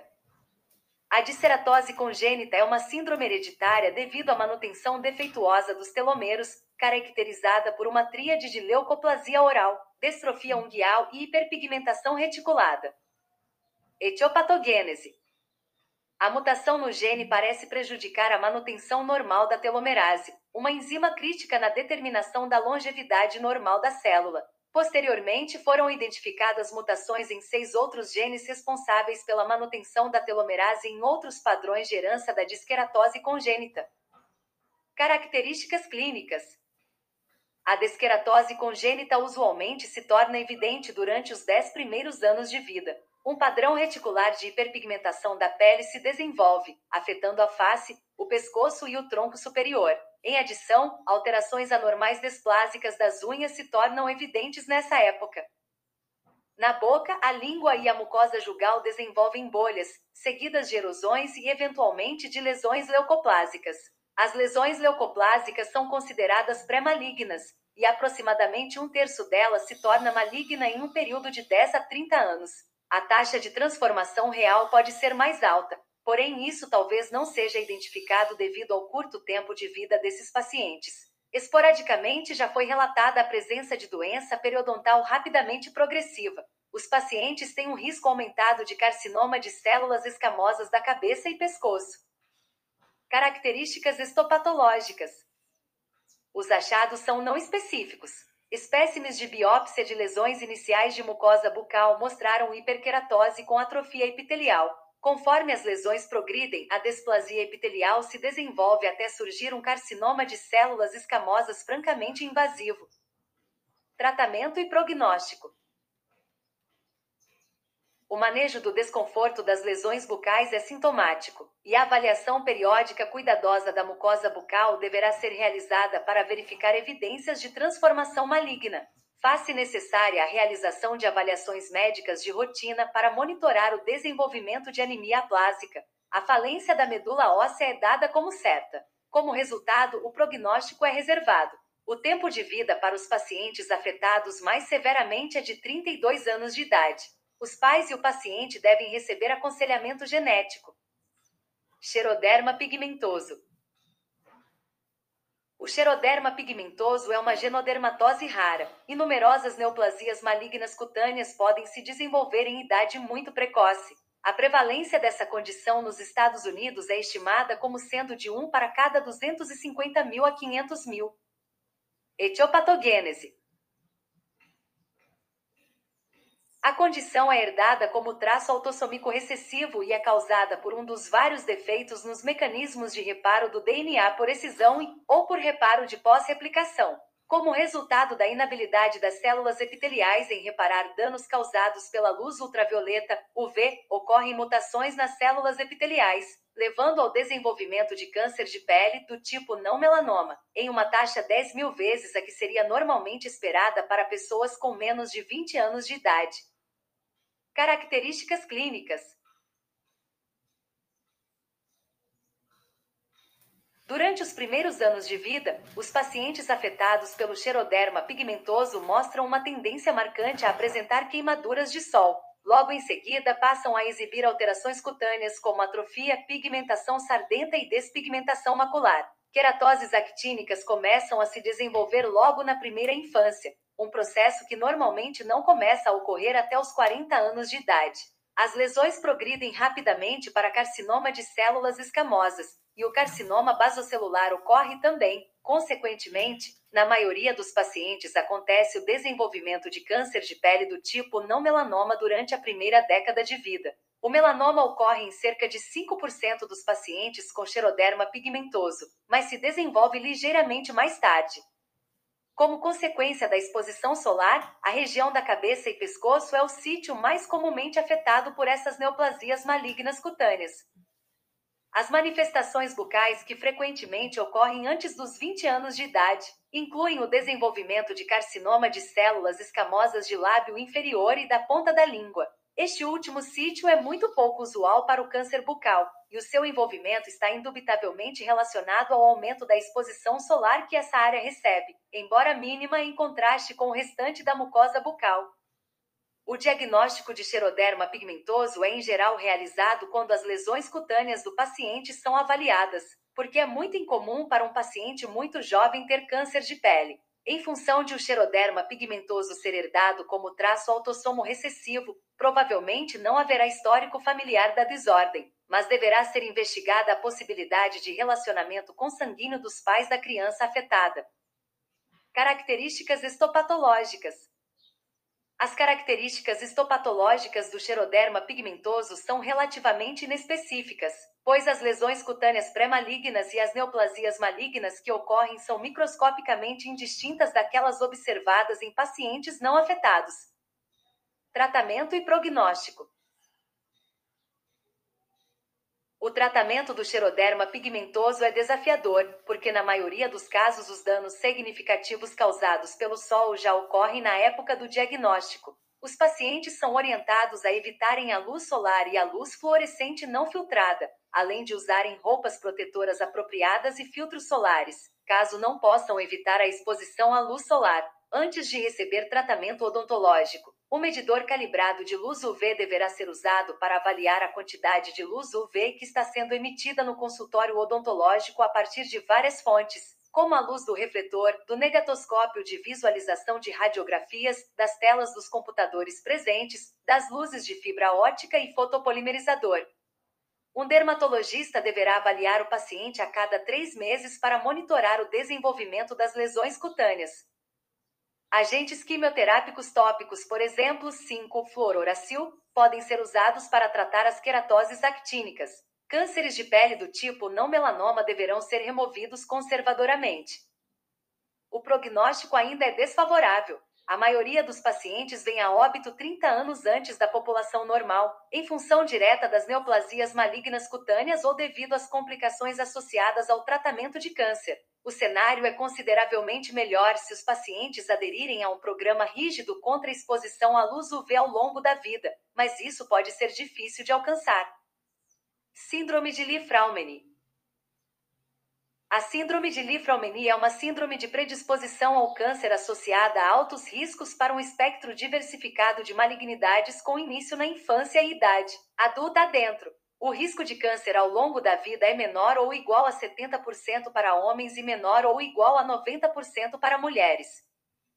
Etiopatogênese é herdada de forma autossômica dominante. A maioria dos indivíduos diagnosticados com síndrome de Li-Fraumeni apresenta uma variante patogênica TP53. Aspectos clínicos: Cinco tipos de câncer respondem pela maioria dos tumores na síndrome de Li-Fraumeni: câncer de mama, carcinomas adrenocorticais, tumores do sistema nervoso central, leucemia, osteosarcomas e sarcomas de tecidos moles. Está associada a um risco aumentado de vários tipos de câncer adicionais, incluindo linfoma, câncer gastrointestinal, câncer de cabeça e pescoço, rim, laringe, pulmão, melanoma, ovário, pâncreas, próstata, testículo e tireoide. Indivíduos têm maior risco de câncer na infância e na idade adulta jovem, os sobreviventes têm maior risco de múltiplos cânceres primários. Estopatologia não é específica. Tratamento: O manejo oncológico de rotina é recomendado para as malignidades. Vigilância, exame físico abrangente e exames de imagem rotineiros. Avaliação de parentes em risco. É apropriado oferecer aconselhamento e testes genéticos a todos os parentes que correm o risco de ter uma variante patogênica familiar TP53. Síndrome de Bloom. A síndrome de Bloom é uma síndrome de quebra cromossômica autossômica recessiva com características clínicas distintas e desenvolvimento de tumores, incluindo carcinoma orofaríngeo. Etiopatogênese. O gene defeituoso foi identificado recentemente e codifica uma helicase, importante no metabolismo do DNA. As células dos pacientes exibem uma série de anormalidades in vitro, principalmente um aumento na instabilidade genômica. Isso se manifesta como uma frequência elevada de quebras e trocas de cromossomos, bem como um aumento característico em nível de trocas de cromátides irmãs. Características clínicas: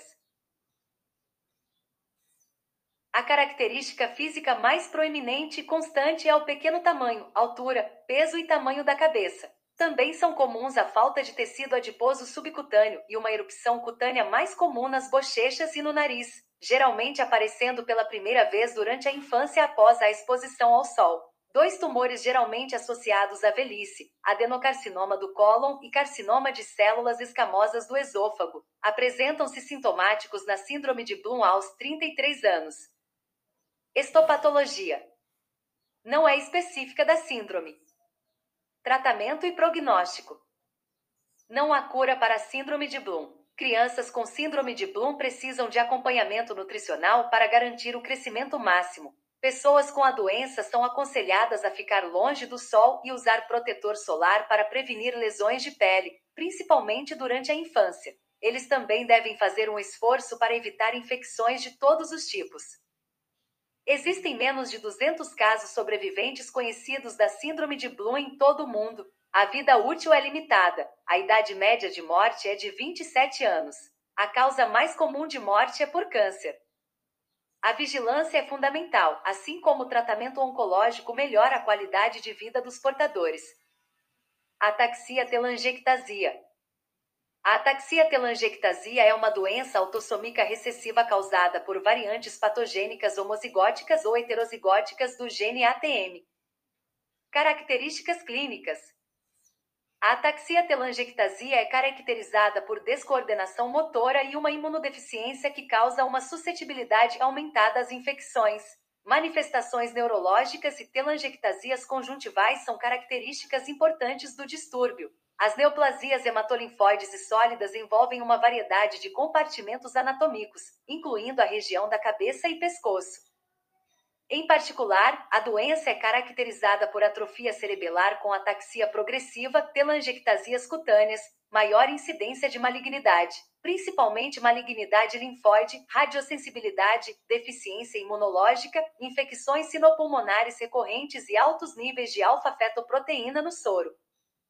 Etiopatogênese o quadro clínico é caracterizado por uma combinação de sintomas neurológicos e sistêmicos devido à mutação do gene da ataxia telangiectasia mutated, ATM. A proteína é um sensor e transdutor de sinal que amplifica e comunica sinais de danos ao DNA para a parada do ciclo celular, apoptose e senescência. Eles são capazes de atuar como proteínas de reconhecimento e sinalização devido à sua atividade quinase. Histopatologia não é específica, com lesões similares às esporádicas. Tratamento e prognóstico. A morte geralmente ocorre no início ou no meio da adolescência, geralmente por infecção broncopulmonar, menos frequentemente por malignidade ou por uma combinação de ambos. A idade média de morte relatada é de aproximadamente 25 anos. O dentista deve estar ciente de seu papel na equipe multidisciplinar e ainda mais, prezar pela segurança do paciente que tem extrema sensibilidade à radiação, sendo as radiografias muitas vezes contraindicadas. Síndrome de Cowden a síndrome dos amartomas múltiplos é uma condição rara que tem importantes implicações para o paciente afetado, porque neoplasias malignas, em adição a crescimentos amartomatosos benignos, desenvolvem-se em uma grande porcentagem de indivíduos. Geralmente, a síndrome é herdada como traço autossômico dominante e mostra alto grau de penetrância e expressividade variável. Etiopatogênese o gene responsável por essa desordem foi mapeado no cromossomo 10, e uma mutação no gene homólogo da fosfatase e tensina deletado no cromossomo 10 tem, tem sido implicada na sua patogênese. Tem um supressor de tumor expresso virtualmente de forma onipresente e uma fosfatase lipídica e proteica de dupla especificidade que regula a proliferação celular, a migração celular e a apoptose por meio da inibição de AKT pela via PI3K-AKT. Características clínicas.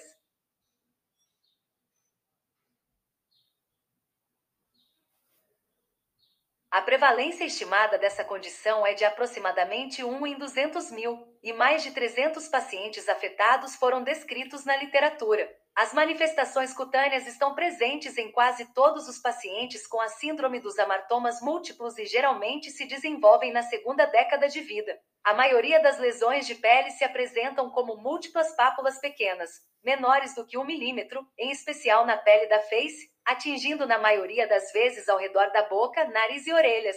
Microscopicamente, a maioria dessas pápulas representam folículos amartomatosos denominados de triquilemomas. Outras lesões de pele comumente observadas são a queratose acral, um crescimento de aspecto verrucoso que se desenvolve na superfície dorsal das mãos, e a queratose palmoplantar, uma lesão proeminente semelhante ao calo que ocorre nas palmas das mãos e nas solas dos pés. Também foram descritas hemangiomas, neuromas, xantomas e lipomas cutâneos. Outros problemas também podem aparecer nesses pacientes. A doença da tireoide geralmente surge como um bócio ou adenoma tireoidiano, mas pode ocorrer o desenvolvimento de adenocarcinoma papilífero ou folicular. Em uma grande série, neoplasia maligna da tireoide foi identificada em 14% dos pacientes com essa condição. Nas mulheres, a doença fibrocística das mamas é observada na maioria das vezes. Infelizmente, nessas pacientes, o câncer de mama ocorre com uma frequência relativamente alta, 25% a 50%. A média de idade do diagnóstico do câncer de mama é 40 anos de idade, o que é muito mais jovem do que o usual. No trato gastrointestinal, múltiplos pólipos amartomatosos benignos podem ser observados. Em adição, vários tipos de tumores benignos e malignos ocorrem no trato geniturinário feminino com maior frequência em comparação à população em geral. Os papilomas orais são um dos principais critérios diagnósticos para a síndrome de Cowden e estão presentes presentes em praticamente todos os pacientes. Outros possíveis achados na cavidade bucal incluem um palato profundo e arqueado, periodontite e cáries dentárias extensas, embora não esteja claro se as duas últimas condições estejam de fato relacionadas significativamente à síndrome. Características histopatológicas. As características histopatológicas das lesões bucais são tanto quanto inespecíficas e essencialmente representam hiperplasia fibroepitelial. Outras lesões associadas a essa síndrome têm suas próprias características histopatológicas, sendo dependente da origem amartomatosa ou neoplásica do tecido. Tratamento de prognóstico. O tratamento da síndrome dos amartomas múltiplos é controverso. Embora a maioria dos tumores que se desenvolvem sejam benignos, a prevalência de neoplasias malignas é maior em comparação à população geral. No entanto, exames físicos anuais deverão ser realizados focando especificamente os sítios anatômicos de prevalência tumoral aumentada, principalmente a mama, o útero e a tireoide. Alguns pesquisadores recomendam a realização de mastectomia bilateral profilática já na terceira década de vida para os pacientes do sexo feminino, em função da associação com risco aumentado de câncer de mama. Displasia epitelial oral. A displasia epitelial oral é um espectro de alterações epiteliais arquitetônicas e citológicas resultantes do acúmulo de alterações genéticas, geralmente surgindo em uma variedade de distúrbios potencialmente malignos orais, indicando um risco de transformação maligna em carcinoma de células escamosas. Características clínicas: Displasia epitelial oral pode envolver qualquer local intraoral, mas sua presença na língua lateral ventral, área retromolar e assoalho da boca está associada a maior risco de transformação maligna do que em outros locais. A gengiva e a mucosa bucal são outros locais frequentemente afetados. O palato duro raramente é afetado. A displasia epitelial oral em si não tem significado clínico ou apresentação consistente, suas características clínicas variam amplamente, dependendo da desordem oral potencialmente maligna na qual se apresenta. A eritroplasia e a eritroleucoplasia são as apresentações com maior probabilidade de estarem associadas a displasia ou carcinoma, maior que 90%. Etiopatogênese. A maioria das displasias epiteliais orais está associada ao tabaco, fumado e sem fumaça, ou noz de areca, isoladamente ou em combinação, ou em menor grau, ao abuso de álcool, mas para muitos casos de displasia epitelial oral a etiopatogenia permanece desconhecida. A displasia epitelial oral está associada ao acúmulo progressivo de alterações genéticas e epigenéticas, incluindo alterações no número de cópias, hipermetilação, alterações na expressão da molécula de mRNA e mirna e mutações somáticas. Isso leva à instabilidade cromossômica e genômica em um estágio inicial. Estopatologia. Desplasia epitelial oral compreende alterações resultantes de proliferação, maturação e diferenciação anormais de células epiteliais. Abaixo serão listados os distúrbios arquiteturais e citológicos usados. Individualmente, as características são relativamente inespecíficas, mas o número e a combinação de características indicam desplasia epitelial. Tradicionalmente, é classificada em três graus de gravidade conforme os terços epiteliais afetados.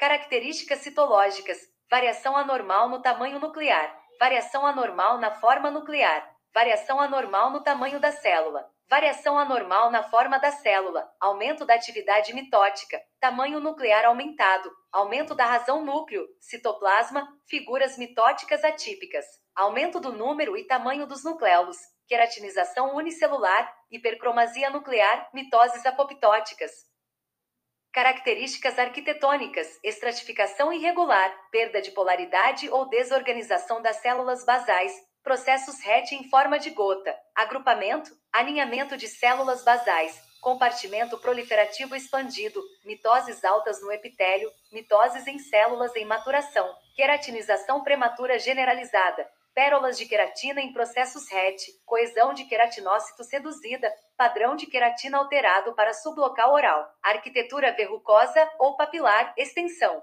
das alterações ao longo dos ductos das glândulas menores, margem bem definida para mudanças, vários padrões diferentes de displasia, lesões multifocais ou saltadas. A atipia arquitetural e citológica costuma aumentar nas lesões de grau mais elevado, com desplasia leve caracterizada por atipia citológica limitada ao terço basal, desplasia moderada com extensão para o terço médio e desplasia grave com extensão para o terço superior. No entanto, definir o grau de desplasia apenas dessa maneira simplifica demais a complexidade da classificação.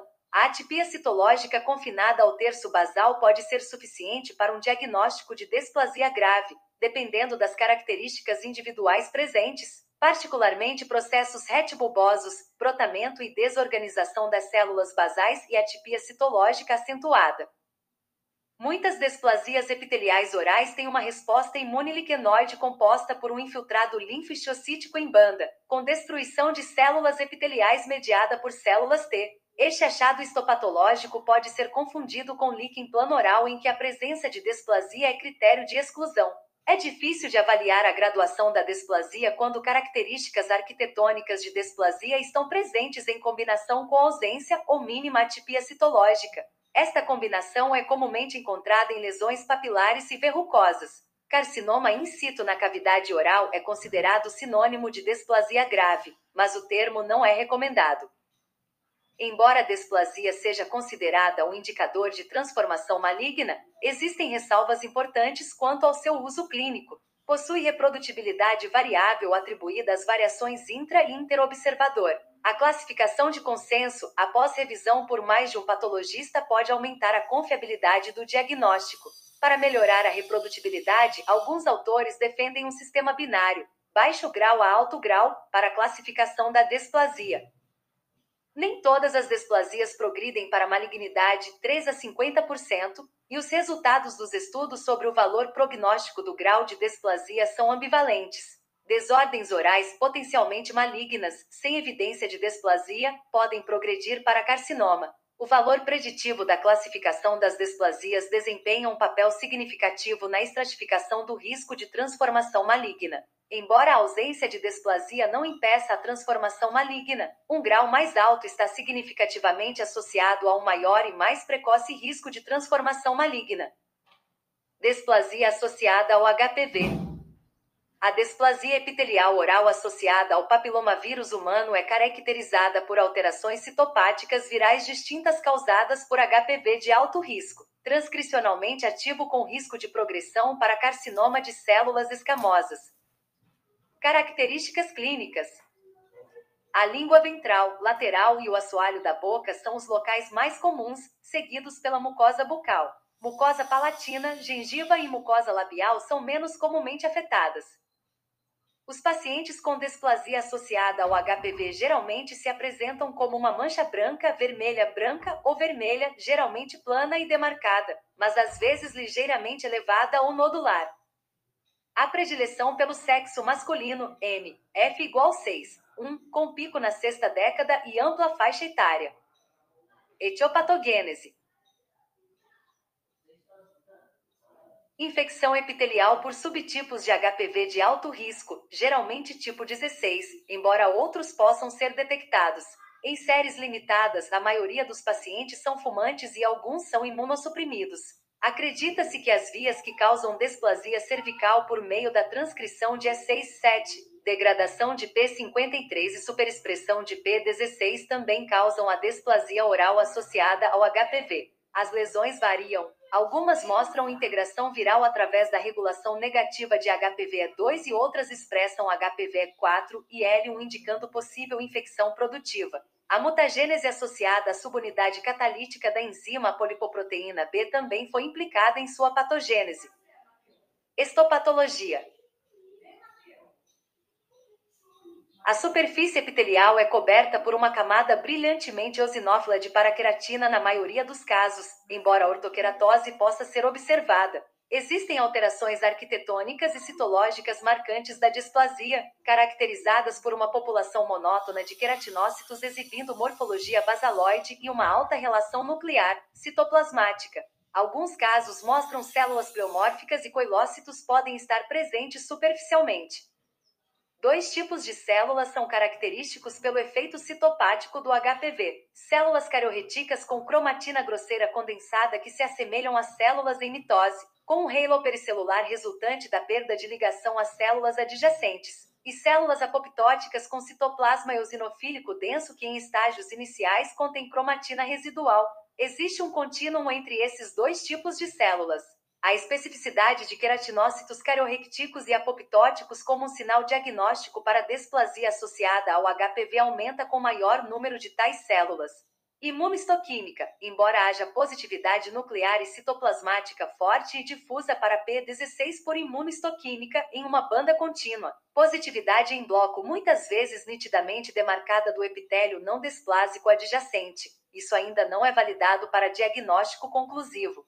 A maioria dos estudos sugere que a positividade em mais de 50% da espessura epitelial, excluindo a camada de queratina, sugere displasia associada ao HPV. No entanto, os estudos não definiram o limite para a interpretação do P16, Diagnóstico diferencial: a combinação de displasia, alterações citopáticas virais e presença de HPV de alto risco distingue displasia associada ao HPV da displasia epitelial oral convencional, verrugas planas e hiperplasia epitelial multifocal.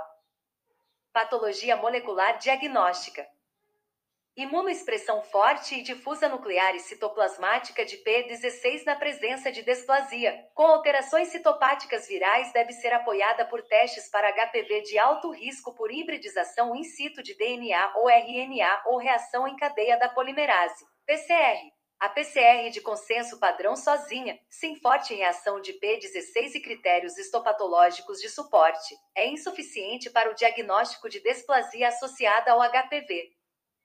Critérios diagnósticos essenciais e desejáveis.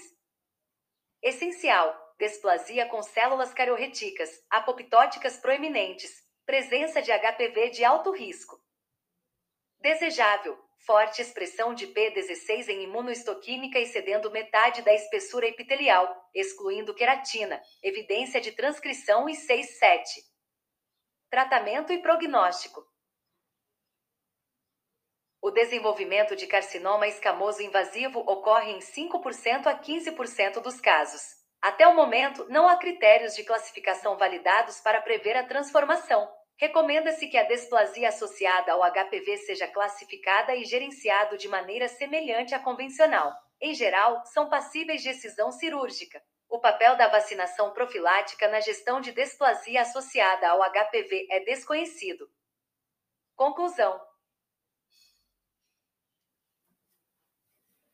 As desordens potencialmente malignas orais são lesões que podem se transformar em câncer. Fazendo o diagnóstico correto, lidando corretamente com os fatores de risco, estabelecendo o tratamento correto e acompanhamento periódico a longo prazo de pacientes com desordens potencialmente malignas orais, torna-se possível a descoberta de câncer de boca em estágio inicial. O tratamento oncológico iniciado quanto antes melhora a qualidade de vida dos pacientes e as chances de melhor prognóstico.